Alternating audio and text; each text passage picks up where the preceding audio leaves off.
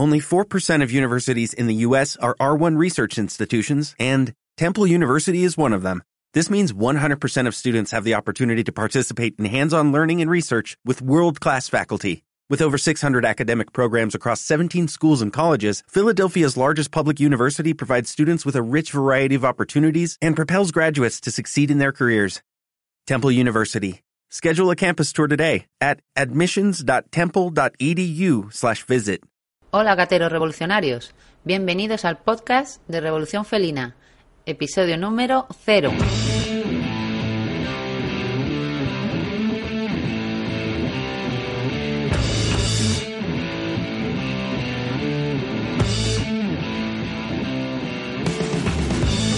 En el episodio de hoy voy a contarte qué tiene de revolucionario este blog. ¿Quién soy yo?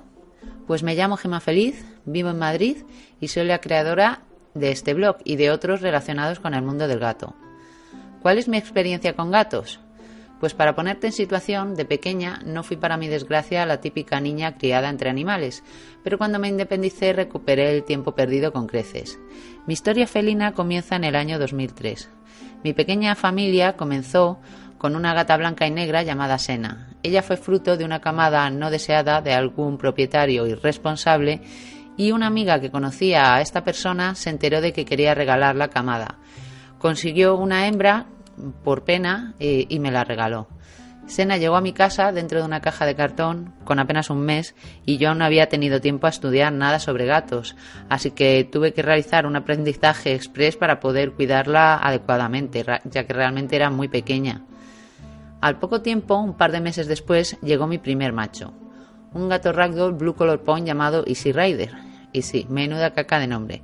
Le rebauticé como Numa, en honor a Numa Pompilio, el segundo rey de Roma, ya que él fue el segundo rey de mi casa y Sena la primera. Después llegó otro gato blanco y negro a mi vida. Le llamé Ori, porque era muy delgado y estilizado, parecido a un gato oriental.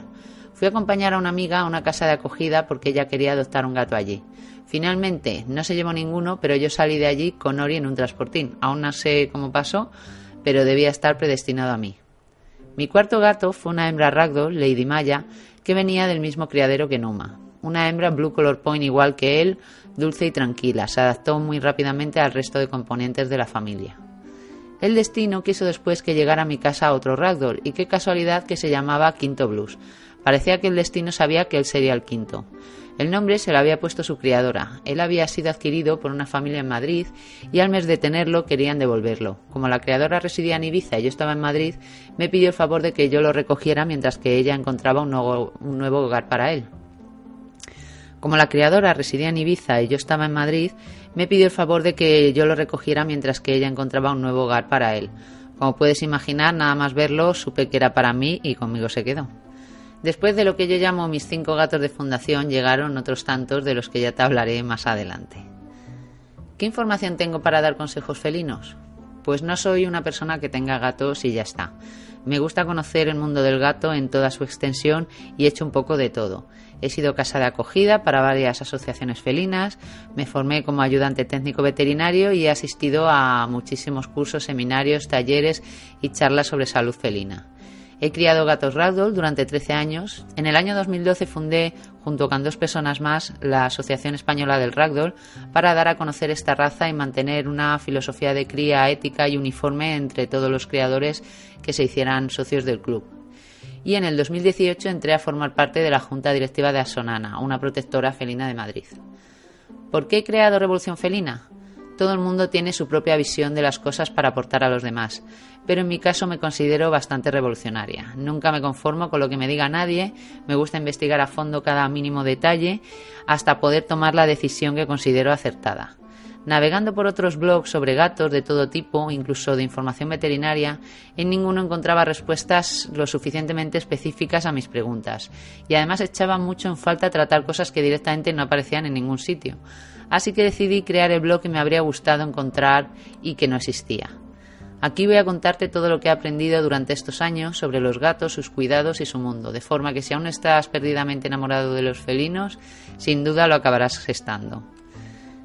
¿Qué vas a encontrar en Revolución Felina? Básicamente voy a hablarte de cinco temas. He viajado a decenas de exposiciones felinas por toda Europa, ya que me encantan las exposiciones y todo lo que sea reuniones de gente gatera. Cuidados en cuanto a salud, cuidados en cuanto a manejo, recomendaciones para una convivencia feliz, lo que es seguridad en el hogar, consejos para gatunizar tu casa, etcétera, reviews de productos información sobre el mundo del gato, entrevistas, noticias y artículos sobre temática felina que no eh, tengan lugar en los otros apartados.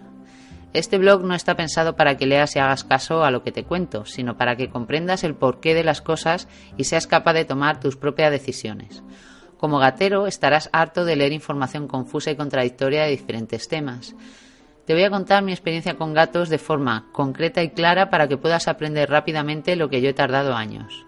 Cuando adquieres un gato por primera vez es normal abrumarse al tener que tomar tantas decisiones. Un gato 2, cartilla o pasaporte, trivalente o trivalente más leucemia, que si arena aglomerante o absorbente, un arenero abierto o cerrado, cuenco de agua o fuente, comederos de cristal o de cerámica, pienso con cereales o sin cereales, transportín duro de tela, mosquiteras en ventanas, que si correderas o plegables, para cepillar que si carna, carda o peine, para cepillar carda o peine y un largo etcétera, que si ya tienes gato sabrás de lo que te hablo.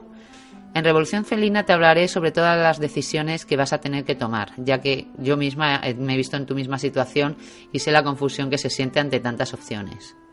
¿Qué tiene este blog de revolucionario? Los gatos son animales revolucionarios de por sí. Se han ganado a pulso el considerarse el animal doméstico menos domesticado de todos. Es un gran incomprendido sobre el que aún no se sabe apenas nada. Sencillamente el gato es tu amigo, no tu esclavo, y como tal ha de ser tratado.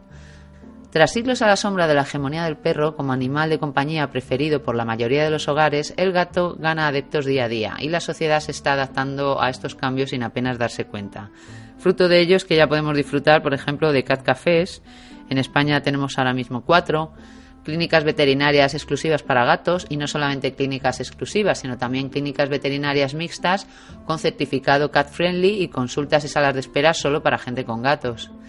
También tenemos muchas residencias exclusivamente felinas porque los gatos requieren de entornos adaptados y sobre todo silenciosos y eso no es posible en una residencia mixta. También están empezando a aparecer especialistas en terapia con gatos, lo que se conoce más coloquialmente como gatoterapia, ya que los gatos desprenden una energía curativa que no puede compararse a la de ningún otro animal y para según qué personas y qué terapia son mucho más adecuados que los perros. Y esto es solo el principio. En unos años el mundo entero estará gatunizado por completo. Si has llegado hasta aquí, espero que te haya gustado y espero verte por el blog. Besos mil.